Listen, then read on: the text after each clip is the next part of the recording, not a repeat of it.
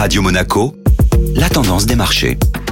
La tendance des marchés avec Société Générale Private Banking. Bonjour Alexandre Rolando. Bonjour Benjamin. Le laboratoire vétérinaire Virbac s'envole en bourse. Le spécialiste de la santé animale Virbac signe l'une des plus fortes hausses de la bourse de Paris ce mardi. Le laboratoire vétérinaire n'a pas attendu la publication de ses chiffres de 2023 en début d'année prochaine pour faire part de l'excellent quatrième trimestre qu'il connaît actuellement et qui le pousse à relever pour la deuxième fois consécutive ses objectifs au titre de l'exercice clos à fin décembre. Virbac vise désormais une croissance du chiffre d'affaires autour de 4% compte tenu de l'important rebond des ventes observées au troisième trimestre. Un news flow redevenu positif, notamment après l'avertissement sur ses résultats lancés en juillet dernier. Toutes les zones géographiques participent désormais au retour de la croissance du groupe, ce qui semble refléter une reprise du marché vétérinaire après le repli post-pandémie. Le titre s'envole de plus de 12% sur la séance, menant ainsi sa performance depuis le début de l'année à plus de 50%.